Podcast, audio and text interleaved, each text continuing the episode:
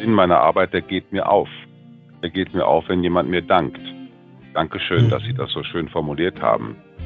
Wenn Sie so reagieren, das hat mir gut getan. Oder Ihr Beitrag hat dazu geführt, dass wir einen Schritt weitergekommen sind. Wir brauchen eine Kultur des Dankes, äh, mit dem wir dann auch unsere Mitarbeitenden mit Sinn erfüllen. Und da kann sich mal jeder, der auf einen Danke vom anderen wartet, mal fragen, wann er das letzte Mal jemandem gedankt hat. Also ich äh, denke, wir sollten nicht diese Anspruchshaltung haben. Sinn entsteht, wenn ich nicht, wenn ich Liebe will, sondern wenn ich Liebe gebe.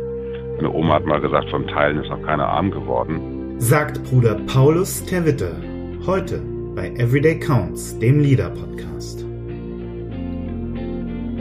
Ich freue mich, heute Bruder Paulus Terwitte im Podcast begrüßen zu dürfen.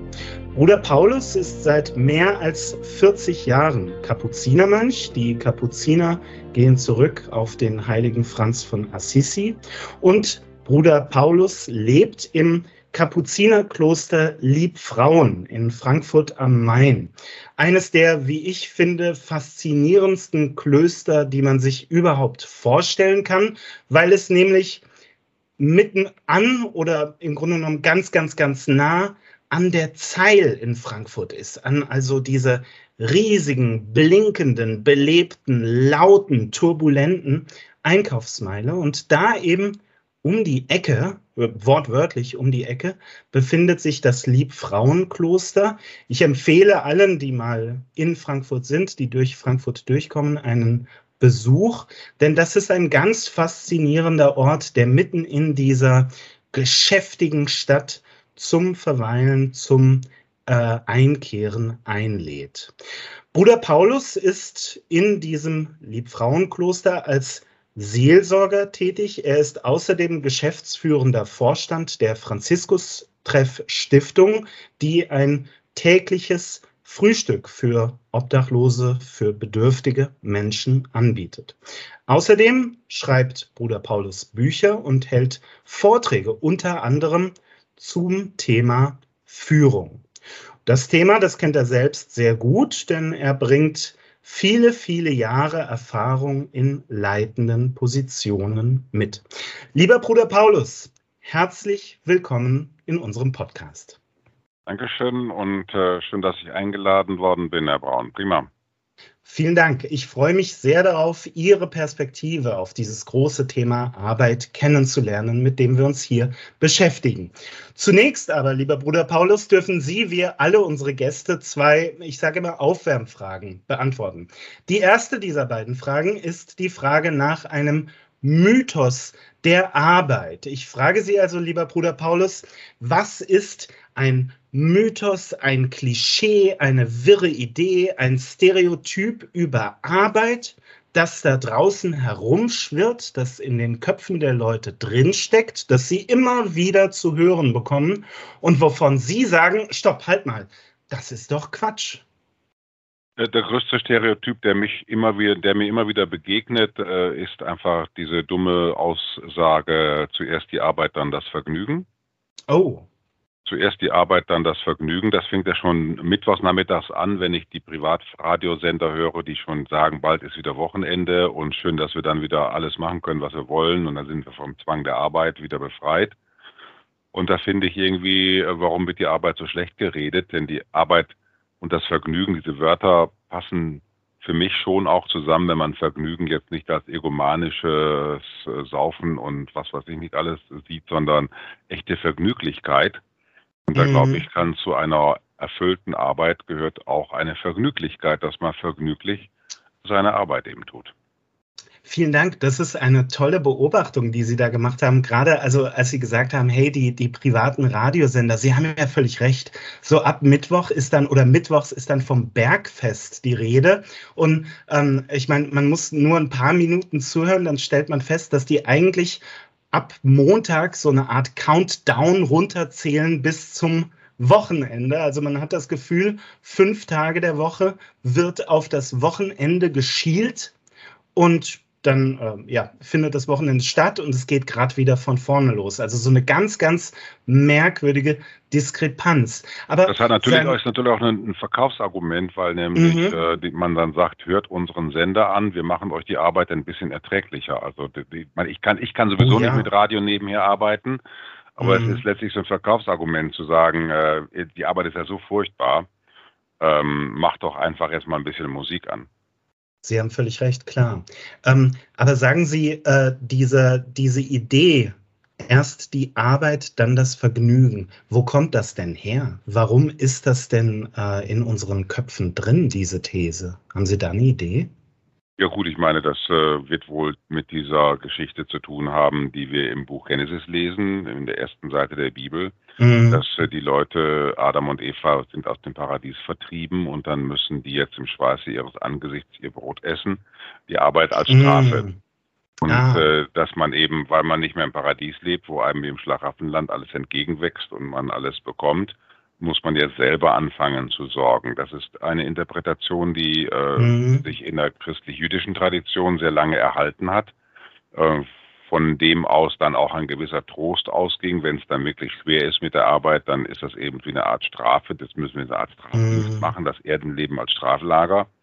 Aber spätestens seitdem der Sohn Gottes äh, Handwerker geworden ist und Arbeiter geworden ist und Jesus hat ja 20 Jahre lang Schränke gebaut und hat gehobelt und hat Abmahnung, hat, hat, hat hoffentlich Rechnungen geschrieben und auch äh, hat hoffentlich auch dann das Amtsgericht in Nazareth belegt mit äh, Vorwürfen gegen säumige Rechnungszahler und Mahnbescheide verschickt.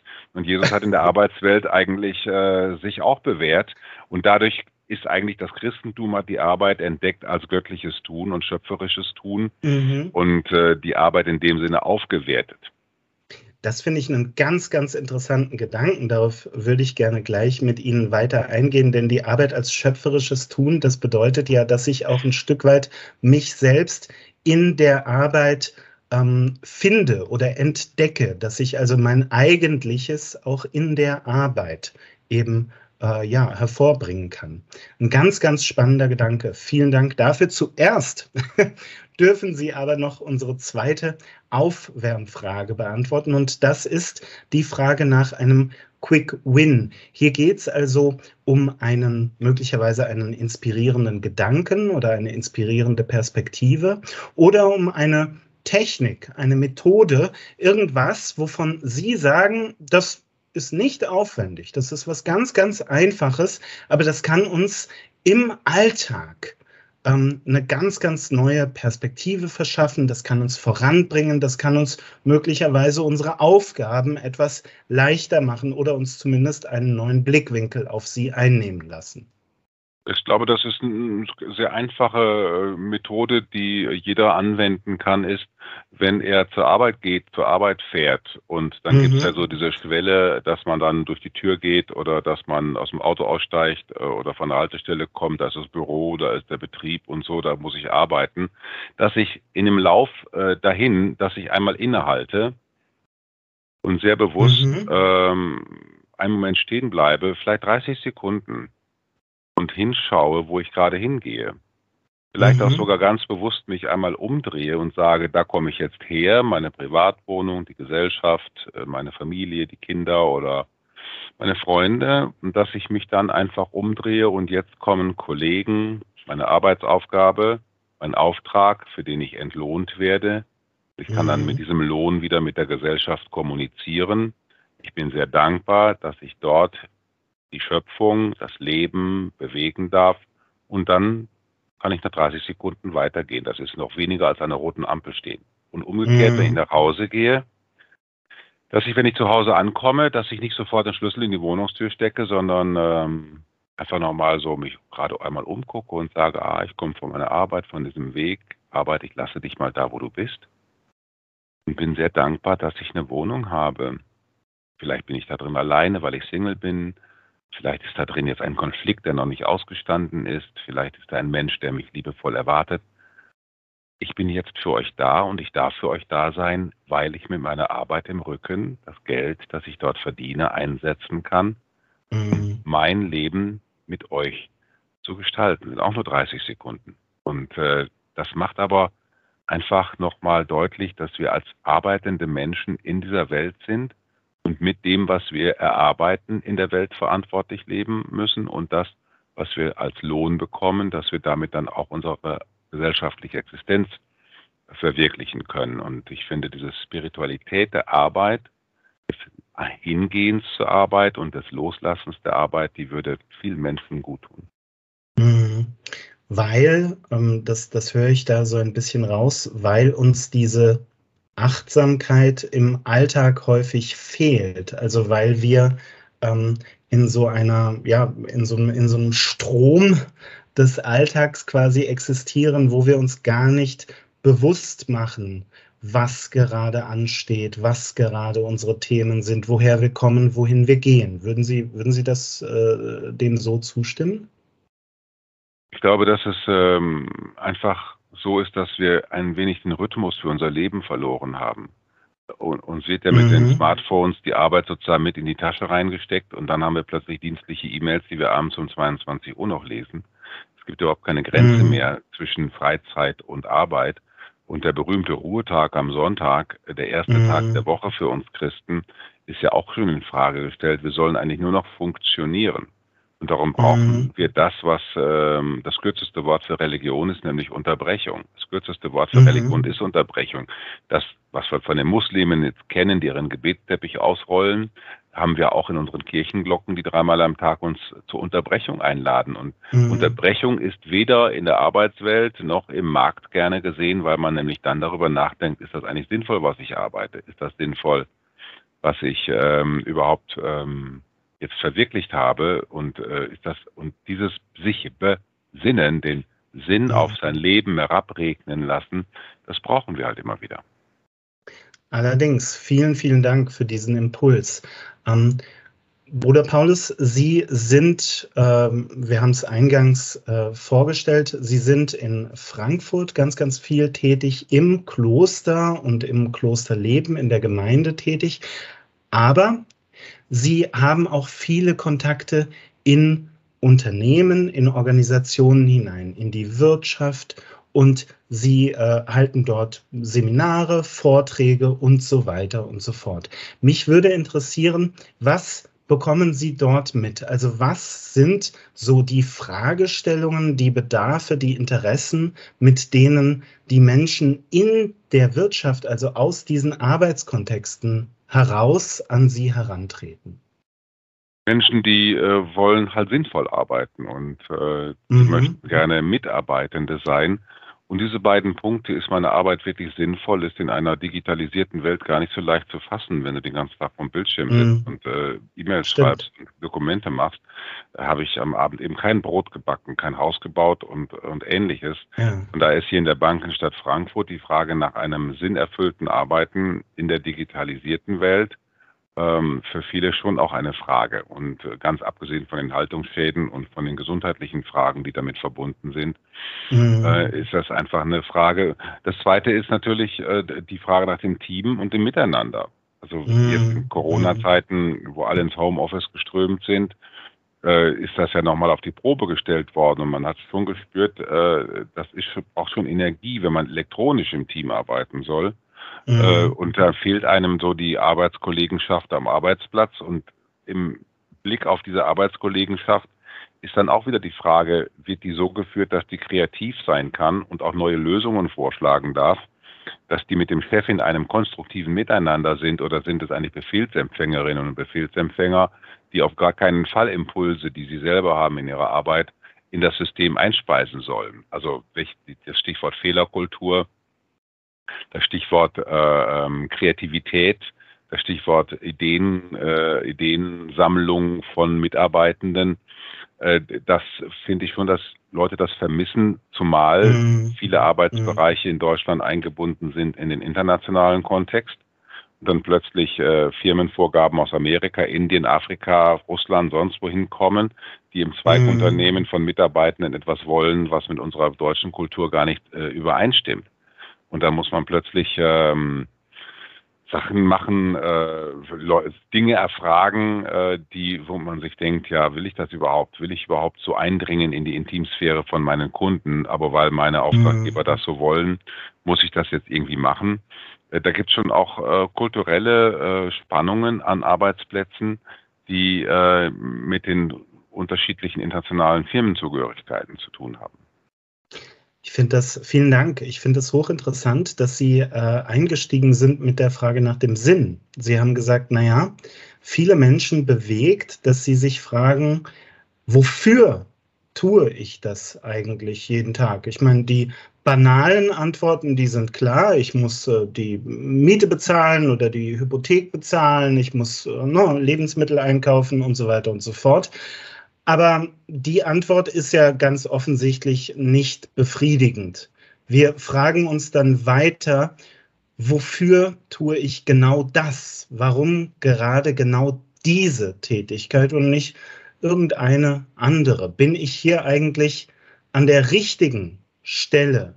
Bin ich so eingesetzt, wie es mir gerecht wird. Und dass Sie diese Frage gleich an den Anfang gestellt haben, das fand ich sehr, sehr interessant.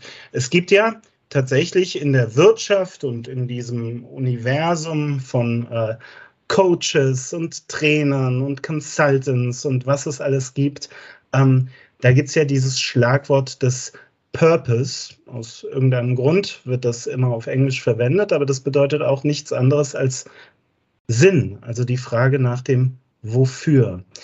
Warum ist das eine Frage, die uns, Sie haben es gerade angesprochen, gerade in diesen digitalisierten Kontexten so stark beschäftigt? Und welche Antwort geben Sie den Leuten, wenn die fragen, hey, diese Purpose, diese Sinnfrage, die treibt mich um.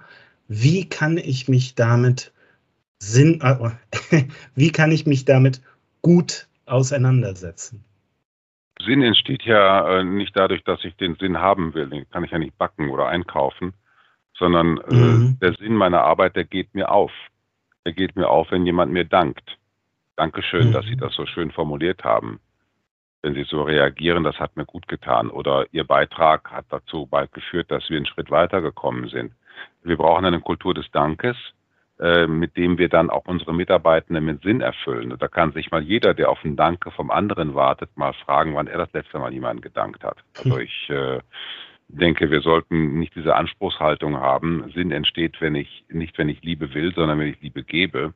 Meine Oma hat mal gesagt, vom Teilen ist noch keiner arm geworden. Und äh, man kann den Pförtner freundlich begrüßen, man kann die Putzhilfe begrüßen, man kann den Chef begrüßen und, und die Mitarbeitenden ordentlich begrüßen. Eine Fest- und Feierkultur in, im Unternehmen äh, mit hochhalten und nicht warten, bis einer äh, dann mal anfängt, sondern ich muss anfangen. Also Purpose entsteht nicht dadurch, dass ich sage, ich setze mich hin und guck mal, wie die mir alle das Leben erfüllen, sondern indem ich andere glücklich mache, werde ich glücklich werden. Und, das, und ich denke, die Arbeit, die wir zu tun haben, die wird dann sinnvoll, wenn ich weiß, dass sie wirklich den Menschen dient. Und da habe ich andere Vorstellungen wie mein Nachbar. Ja, ich will jetzt mal extrem sagen, wer in einem Rüstungsunternehmen arbeitet, der wird schon einfach auch darauf achten, dass das, was er da an Panzern und Gewehren und so wie und, und, und so weiter baut, dass das natürlich dazu benutzt wird, um Völker zu bedrohen und um andere zu bedrohen. Trotzdem kann er diese Arbeit sinnvoll finden, weil er für sich eine Idee hat, dass ja vielleicht auch Waffen dazu dienen, dass keine Kriege stattfinden, wie wir, wie wir jetzt in diesen ganzen Konflikten in dieser Welt sehen. Die mhm. Krankenschwester hat es vielleicht ein bisschen leichter, wenn die allerdings nur noch 60 Prozent digitale Eintragungen machen muss und Nachweise, was sie arbeitet und nur noch 30 Prozent beim Patienten ist. Äh, wie soll die den Sinn in ihrer Arbeit wiederfinden? Da werden viele Leute auch zu wenig mitgenommen, äh, sich zu verändern, äh, was ihre Arbeit angeht. Ich kenne das aus dem engsten Kontext, bis sie in so einem Kloster, sage ich mal, ein CRM-System eingeführt haben, wo auch wirklich alle Leute alle Daten und mhm. alle E-Mails ablegen, bis jeder mal bereit ist, sein persönliches Outlook und, äh, und, und Terminkalender-Chaos in ein zentrales System zu speisen. Und diese ganzen Diskussionen werde ich kontrolliert, nicht kontrolliert, was geht dich das an, wo ich bin und, und, und so weiter und so weiter. Ja, das sind Diskussionen und Gespräche. Und solange das lebendig geführt wird mhm. und nicht mit irgendwelchen Vorschriften von oben herunterkommt, solange alle im Fluss bleiben und man spürt, alle wollen auch miteinander unterwegs sein, mhm. miteinander auf dem Weg sein, ähm, solange das äh, der Fall ist, äh, kann auch Sinn entstehen. Vielen Dank. Das ist ein ähm, sehr, sehr äh, inspirierender Gedanke. Sie haben quasi gesagt, naja, Sinn, das ist etwas, das wir einander geben können. Das ist also nicht etwas, was der Einzelne mit sich selbst ausmacht, sondern das ist etwas, das für den Einzelnen, aber im Miteinander entsteht. Wenn ich dem anderen danke, wenn ich dem anderen ähm, zu verstehen gebe, deine, dein Beitrag, der wird wahrgenommen, der wird geschätzt, der macht einen Unterschied, dann helfe ich dem anderen, seinen Sinn zu entdecken. Also das, was ihn an dieser Stelle besonders macht, was ihn einzigartig macht. Ich helfe ihm, das zu entdecken. Und das Schöne finde ich an, an diesem äh, an dieser Perspektive, die Sie uns gerade aufgemacht haben, ist eben, dass, dass ein, ähm, es, es ist zwar, der, der Sinn ist zwar ein individueller, aber er wird halt im Kollektiv, in der Gruppe, im Team also ähm, wird er hervorgebracht. Das fand ich einen sehr, sehr, sehr schönen Ansatz. Vielen Dank dafür.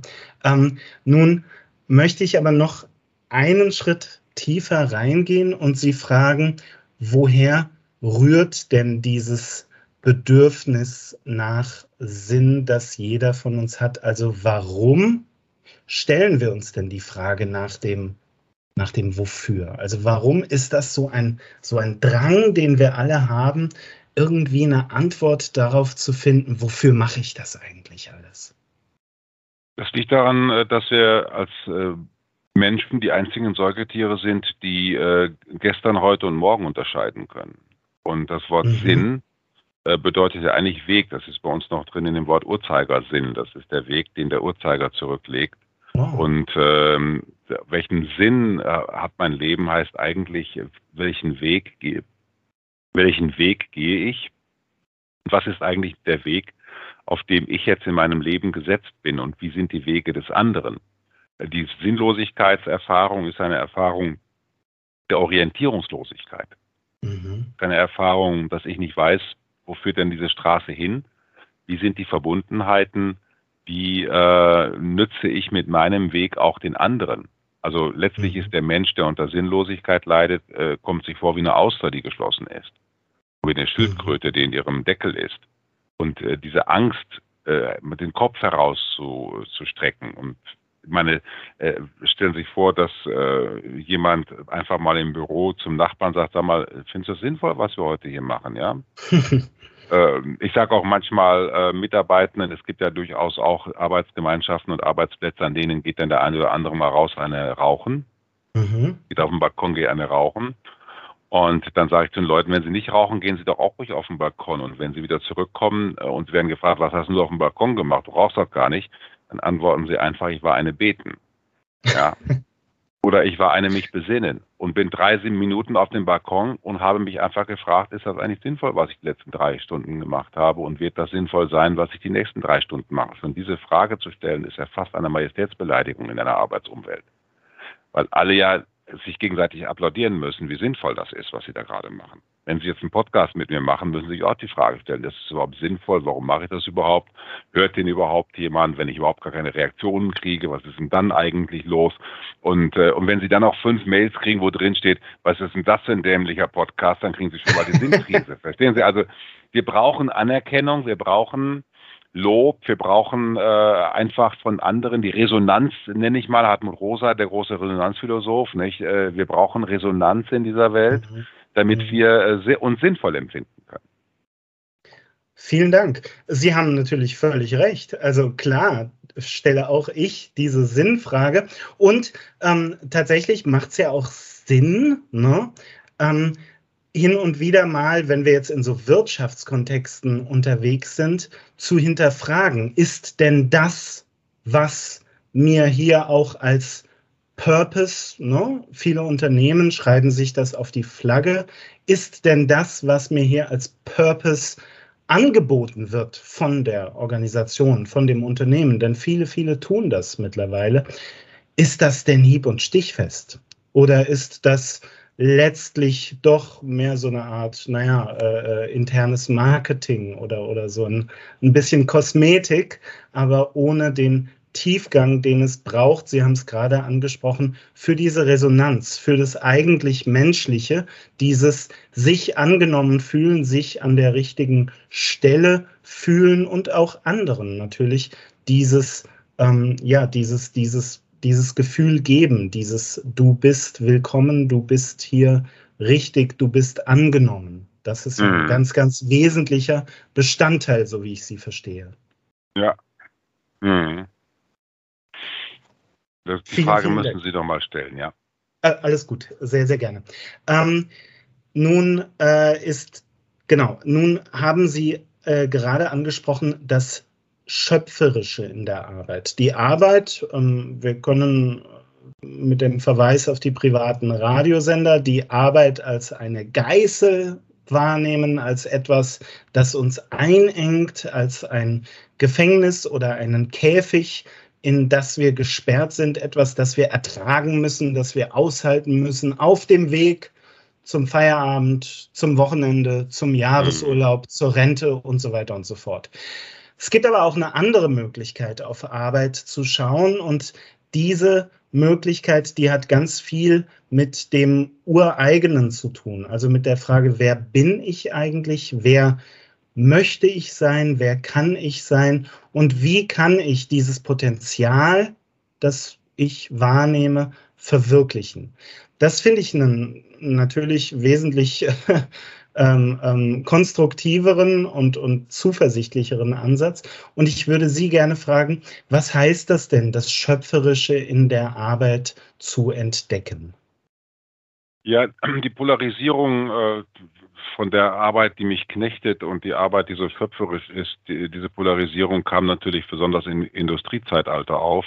Wobei das mhm. auch ein gewisses äh, romantisches Denken ist, wenn man, mit, wenn man mit einem Landwirt gesprochen hat, äh, der morgens mhm. um 5 Uhr aufstehen muss, um seine 100 Rinder zu versorgen und Tiere und auch nicht gefragt wird, ob es ihm gut geht oder nicht. Das ist auch schon ganz mhm. viel äh, arbeiten müssen, auch wenn man keine Lust hat. Aber es ist natürlich richtig, dass wir viele Arbeitsverhältnisse haben. Karl Marx hat das sehr gut äh, interpretiert, dass da mhm. Leibeigene sind, Arbeitnehmer, die äh, für den Reichtum der anderen schaffen, die schlecht entlohnt werden. Es gibt, gab nur wenige Leute, die sich den Grundsatz von Henry Ford zu eigen gemacht haben. Meine Arbeiter müssen so viel verdienen, dass sie sich das Auto leisten können, das sie da gerade bauen. Also mhm. wo Arbeit nicht ein Miteinander ist an einem größeren Werk, und vor allen Dingen mhm. auch, wenn ich dann die Erträge nicht bekomme, wenn ich sehe, dass die Vorstände sich die Taschen vollstecken und ich als Arbeiter behalte meinen kleinen Lohn. Äh, wenn äh, Altenheimgesellschaften äh, da sind, private Altenheime betreiben und ihren Hungerlöhne bezahlen an die Pflegenden, aber dann die äh, Aktionäre was mitnehmen, Gewinne. Das sind schon viele Fragen, die ich auch kritisch stelle, wie wir unsere Arbeit und auch den Ertrag der Arbeit organisieren. Und äh, darum fällt es mir auch schwer, zu, von diesem schönen Arbeitsbegriff der Selbstverwirklichung zu reden. Also wenn mhm. zwei mhm. auf einer Pflegestation sind, da können sie viel tun, um sich selbst zu verwirklichen, da müssen sie funktionieren. Oder wenn Sie jetzt ein Kloster hier haben oder eine Stiftung leiten, so wie ich, da können Sie sehr viel von Verwirklichung reden. Sie müssen halt E-Mails schreiben, müssen mit Abmahnungen mhm. umgehen, müssen äh, all diese unangenehmen Dinge des Lebens tun. Da wird man nicht gefragt, hast du heute Lust dazu?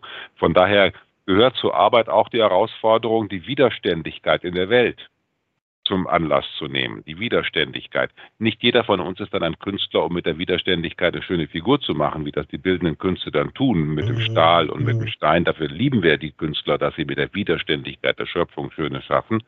Aber uns zum Beispiel, dass wir eben auch mehr Widerständigkeit überwinden müssen. Sie müssen diesen Podcast nachher schneiden, müssen das nochmal anhören, nochmal anhören, da Schnipsel raus und so gefällt's denn und nochmal drüber gehen, nacharbeiten, nicht? Das ist ja alles knechtische Arbeit, die nicht so schön ist, wie jetzt hier, dass wir uns miteinander unterhalten. Und trotzdem gehört's dazu, bis meine Website so schön ist, wie sie ist, ja, Mhm. Äh, da gehört einfach sehr viel Gehirnschmalz dazu und noch viel mehr Handwerkerarbeit. Ich bin in sozialen Medien tätig. Was glauben Sie, was mich das nervt, ständig was zu posten und ein Foto zu suchen und dann noch die Antworten zu machen? Man ist Glaube ein Getriebener seiner selbst. Aber es ist auch sehr, ähm, sehr äh, erfüllend, dass ich so vielfältig tätig sein darf. Und äh, von daher würde ich mal sagen, es gehört zum Arbeiten mit dazu, dass ich manches richtig doof finde und dass ich mhm. das machen muss. Und das in Treue zu tun, in Treue und mit Hingabe arbeiten, sagt unser Ordensgründer, der heilige Franziskus. In Treue und in Hingabe arbeiten. Oder wie ich in einem Buch über Zen-Buddhismus gelesen habe, der, der Abt eines Zen-Klosters sagt zu seinem Koch, du musst jedes Reiskorn musst du einzeln betrachten, als sei es aus Gold, ja. Also, dass ich wirklich dann auch mit Liebe meine E-Mails schreibe, dass ich, wenn ich Telefonist bin, dass ich mit liebevoll telefoniere. Äh, da kann ja jeder sich seine Arbeit auch schön machen, aber er soll sie sich nicht schön reden. Also wo Mist gearbeitet werden muss, da muss man das auch irgendwo sagen. Also ich finde, mhm. ich bin für Arbeiterbewegung, ich bin für kritisches mhm. sich äußern über Arbeitsbedingungen. Äh, ich möchte nicht eine Spiritualität verbreiten nach dem Motto, meditiere lang genug, dass auch, dass auch noch die dämlichste Arbeit dir schön vorkommt. Also das finde ich jetzt irgendwie, sollte man nicht machen. Nein, auf keinen Fall. Da bin ich äh, völlig bei Ihnen. Also es gibt ganz, ganz klar Arbeitsbedingungen äh, und nicht zu wenige, nicht zu wenige, die ähm, ja, ich, ich komme jetzt mal mit einem, mit einem etwas aufgeladenen Begriff, die, die unwürdig sind.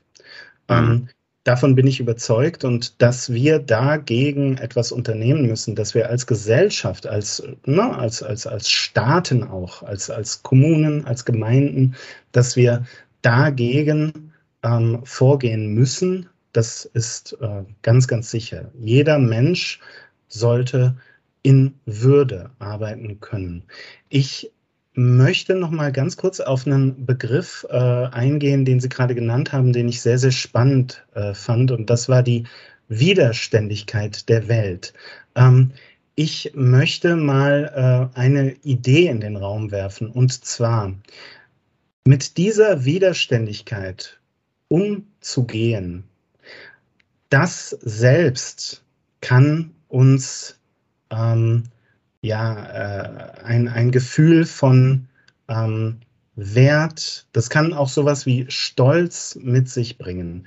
Denn mit dieser Widerständigkeit umzugehen, also Sie müssen Ihre Mails beantworten und Social Media machen und ich muss diesen Podcast schreiben und ähm, der Krankenpfleger muss ähm, Betten neu beziehen. Und das alles müssen wir machen, obwohl wir da jetzt gerade keine Lust drauf haben. Aber wenn wir es dann getan haben, dann können wir daraus eine gewisse Befriedigung ähm, beziehen, die damit zu tun hat, dass wir unser Ego einer Sache untergeordnet haben. Dass wir da also mit so einer gewissen Demut herangegangen sind und verstanden haben, hey, da ist eine Sache, die größer ist als meine momentanen ähm, Partikularinteressen. Würden Sie das, also sehen, bin, bin ich da etwas auf der Spur oder würden Sie sagen, oh je, oh je, falsch abgebogen? Nee, nee, das kann ich schon unterstreichen. Äh, ich würde eben äh, Partikularinteressen unterordnen äh, einer größeren Sache. Ich muss den Sinn erkennen können. Ich muss den mhm. Sinn erkennen mhm. können, dass das eben auch dazu gehört. Es gehört eben auch dazu, dass ich das mache. Ähm, Im Grunde genommen ist es die Liebe zur Arbeit. Also wer die, seine mhm. Arbeit liebt, der wird auch das, was nicht so schön ist, mit Hingabe tun, weil es eben auch dazu gehört. Es gehört halt zum Kochen auch das Abwaschen, ist halt so. Und äh, wer das Abwaschen als unwürdig empfindet, äh, der soll das dann das Kochen sein lassen. Also es mhm. ist einfach ähm, so, dass jeder gute Handwerker und jeder, der äh, wirklich arbeitet, der hat, da, hat das raus, dass das Aufräumen der Werkstatt, das fällt einem Lehrling super schwer und er denkt sich, was hat denn das eigentlich damit zu tun, dass ich arbeiten soll? Der soll eine halbe Stunde kehren, den Hof kehren. Was, ja, aber es gehört auch dazu, dass man seinen Arbeitsplatz ordentlich macht. Mit Liebe mhm. und Hingabe arbeiten, das ist schon etwas, was äh, ein großer Gewinn ist. Vielen Dank. Und damit sind wir mit dem Stichwort des Lehrlings, der den Hof kehren muss, oder Sie haben gerade gesprochen von dem Abt eines, ähm, eines äh, zen-buddhistischen Klosters, der seinem Koch Hinweise gibt, wie er mit dem Reis umzugehen hat. Da sind wir beim Thema der Führung. Denn auch damit beschäftigen sie sich. Also sie äh, unterhalten sich ganz viel auch mit Führungskräften. Das heißt, mit denjenigen, die den anderen ähm, ich lege es jetzt mal sehr, sehr äh, optimistisch aus, die den anderen ein Stück weit helfen dürfen, die die anderen unterstützen dürfen, das Wesentliche in ihrer Arbeit zu entdecken und eine erfüllende Arbeit zu tun. Ähm, würden Sie, würden Sie dem zustimmen, dass das so ein Weg ist, Führung zu betrachten? Oder wenn nicht, wie schauen Sie auf Führung? Was bedeutet das für Sie? Also führen kann ja eigentlich nur einer, der selber geführt wird. Also mhm. wer selber äh, einen inneren Kompass hat und sich nach dem ausrichtet, wer aus dem Egomanischen sich herausschälen lässt und das Gesamte im Blick hat, mhm. wer eine Autorität eben ist und nicht eine Autorität hat, sondern wer wirklich äh, den, den Einzelnen mit seinen Fähigkeiten und auch Unfähigkeiten im Blick hat und äh, dass wir insofern ähm, äh, sind Führungspersönlichkeiten Menschen, die leuchten. Vorbilder sind sie halt, ja, also wie sie arbeiten. Mhm. Mhm. Vorbilder sind sie, äh, wie sie begrüßen und wie sie verabschieden und wie sie, äh, ja, wie sie auftreten. Und ähm, ich glaube, das ist eine ganz wichtige Form von Führung, dass ich äh, den Blick für den kleinen äh, Menschen behalte, der mit im Team ist und doch so eine wichtige und große Rolle spielt. Also es gibt in einem guten Team gibt es keine äh, wichtigeren und unwichtigeren Mitglieder. Und wer eine Führungsperson ist, mhm. der wird jedem seine Wertschätzung entgegenbringen, der da drin arbeitet und äh, mit dafür sorgen, dass der an dem Platz arbeitet, wo der gut arbeiten kann. Super, vielen Dank. Sie haben gerade gesagt, führen kann doch eigentlich nur, wer selbst geführt wird. Ja. Was bedeutet das? Das bedeutet für mich, dass ich in der Heiligen Schrift lese. Da gibt es eine mhm. Autorität, äh, die mich anspricht, die mich äh, mhm. ermahnen darf. Äh, dass ich im Gespräch mit anderen die Möglichkeit eröffne, sage mir, wo ich auf dich nicht so wirke, wie ich das denke. Ich halte mich für Gott weiß wie einfühlsam. Erlebst du das auch so? Führe mich. Mhm. Äh, ich mhm. lebe in einer Gemeinschaft und äh, da werden Termine vereinbart und dann sage ich nicht, nee, kann ich nicht, geht nicht, sondern ich bin gehorsam. Das ist große Begriffe der Ord des Ordenslebens, in Gehorsam zu leben, ja. Mhm. Dann äh, unser Gelübde ohne Eigentum zu leben. Ja, wir Kapuziner haben ja so einen Strick um den Bauch mit drei Knoten dran. Das sind diese drei Gelübde. Einmal dieses mhm. Gehorsamsgelübde, das uns zur Freiheit führen will. Dann das Armutsgelübde, das wir sagen, das, das uns so deutlich macht, es ist nichts unser Besitz. Und eine gute Führungskraft mhm. wird niemals sagen, das gehört alles mir ja, mhm. sondern die wird sagen, wenn Erfolge da sind, dann wird das Fenster durchsichtig, guckt auf den Hof und denkt, alle haben dazu beigetragen. Und wenn es einen Misserfolg gab, dann wird das Fenster zum Spiegel und dann sehe ich mich, was habe ich vielleicht falsch gemacht. Also nicht die Fehler sind beim anderen. Ich bin nicht der Besitzer äh, von allem und allem müssen jetzt mir irgendwie äh, sind mir untertan, sondern eigentlich gehört uns das gemeinsam, ja. Und man kann sogar noch das dritte Gelübde nehmen, der keuschen Ehelosigkeit, was wir haben. Mhm. Und Keuschheit bedeutet ja eigentlich, dass ich den anderen, dass ich den, Keuschheit bedeutet eigentlich, dass ich den anderen nicht zum Werkzeug mache für meine Lust. Mhm. Und äh, ich kann mir, ich denke mir, dass es eine sehr wichtige Führungsqualität ist, dass ich äh, nicht übergriffig und zugriffig bin auf die Seele und die Psyche meiner Mitarbeitenden, sondern ihnen in einer respektvollen Distanz begegne und äh, einen Begegnungsraum eröffne, in dem der andere er selber bleiben darf, äh, um darin äh, ähm, dann das zu finden, wie er der Gemeinschaft am besten dienen kann. Und erst wenn mhm. ich als. Führungskraft sehe, da will jemand Schnecke bleiben, ja, in seinem Haus bleiben, da will jemand Schildkröte bleiben, ja, dann kann ich anklopfen und sagen, hey, mache ich dir Angst oder was? Und wenn dann kommt, mhm. nee, du machst mir nicht Angst, aber ich will mit keinem was zu tun haben, dann muss ich auch sagen, du, dann bist du bei uns nicht richtig, dann geh deines Weges, dann gebe ich dir eine Kündigung und du gehst. Aus mhm. Liebe, sage ich das, ja. Aus hm. Liebe. Aus Liebe zu allen und aus Liebe zu dem Einzelnen. Vielen Dank. Ähm, eine Kündigung aus Liebe, das ist auch ein spannender Gedanke. Ähm, ich habe da ganz viel rausgehört. Führung, das hat was mit Demut zu tun. Das hat eben etwas damit zu tun, dass ich zunächst mich selbst ähm, richtig verorte. Nein, ich bin nicht derjenige, um den sich sozusagen ähm, alles zu drehen hat, sondern im Gegenteil, auch ich gehöre zu einem größeren Kontext. Auch ich bin Teil eines größeren Kontexts, in dem ich eben ähm, wenn wir jetzt von Führung sprechen, eine ganz bestimmte Funktion einnehme. Und das habe ich auch durchgehört, das hat ganz viel mit Selbstbeherrschtheit zu tun, mit Selbstführung. Also wenn Sie jetzt zum Beispiel sagen, ähm, ich instrumentalisiere nicht andere, wie Sie es gerade angesprochen haben. Mhm. Ich mache andere nicht einfach nur zum Mittel, ne? Sondern ja. ich betrachte andere immer auch als Individuum. Das hat ganz viel damit zu tun, dass ich mich selbst beherrsche, dass ich mich selbst führe, dass ich mich selbst hinterfrage. Das ist also, ja, äh, ich sage ganz offen, ich finde, ähm, Führung hat an dem Punkt spätestens auch eine, eine ganz, ganz starke ähm, spirituelle Dimension. Denn wenn man diese Fragen durchdekliniert, wenn man versucht, diese Fragen zu beantworten, dann wird man irgendwann notwendigerweise an ganz große existenzielle Fragen kommen, an Fragen nach den Werten, die uns leiten, nach den Prinzipien. Und diese Fragen kann ich dann nicht mehr, naja, ich sag mal, ähm, beantworten, indem ich auf die Statuten meines Unternehmens schaue oder die, ne, die, die Missionsdarstellung meiner Organisation, sondern da muss ich schon ganz, ganz tief in mich gehen, um Antworten mhm. zu finden. Ich glaube, dass es wichtig ist, dass wir äh, uns unserer selbst bewusst werden. Und mhm. äh, eine, zu Demut gehört, glaube ich, auch eine große Gelassenheit. Wenn man sich mal dreimal am Tag sagt, ich bin nicht der liebe Gott, das hilft vielleicht auch schon. Vielen, vielen Dank, lieber Bruder Paulus, für diesen äh, Impuls, den wir, den wir gerne übernehmen. Ich danke Ihnen ganz, ganz herzlich für ein ganz äh, inspirierendes Gespräch über Arbeit, über das, was Arbeit bedeuten kann, aus Ihrer Perspektive, aus der Perspektive eines Kapuzinermönchs, der ganz, ganz nah dran ist an Arbeit und an dieser ja, Arbeitsgesellschaft, die, äh, in der wir leben.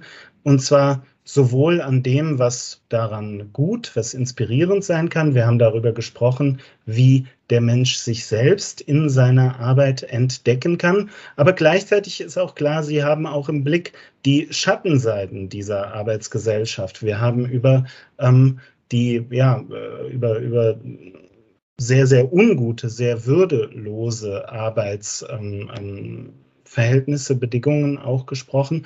Und natürlich ähm, als äh, äh, Vertreter hier äh, des, der, der Stiftung des Franziskustreffs. Natürlich haben sie auch ganz viel mit Menschen zu tun, für die Arbeit quasi ein, ähm, eine Sehnsucht möglicherweise ist oder etwas, das nicht möglich ist. Also auch das gibt es, auch diese Perspektive auf Arbeit soll hier nicht ähm, ja, verschwiegen sein. Lieber Bruder Paulus, ich danke Ihnen ganz, ganz herzlich, dass Sie sich die Zeit genommen haben. Und zum Abschluss unseres Gespräches möchte ich gerne Ihnen, allen unseren Gästen, die Möglichkeit geben, Kudos auszusprechen, also Empfehlungen. Sie dürfen uns jemanden oder etwas empfehlen. Das darf ein Vortrag oder ein Buch sein, das darf eine Veranstaltung sein, ein Seminar, ähm, das darf ein Podcast sein. Ähm, wir überlassen das gerne Ihnen unser Anliegen ist nur, dass Sie uns eine Empfehlung aussprechen, wo Sie sagen, hey, schau dir das mal an, das kann dich inspirieren, das kann dich weiterbringen auf deinem Weg.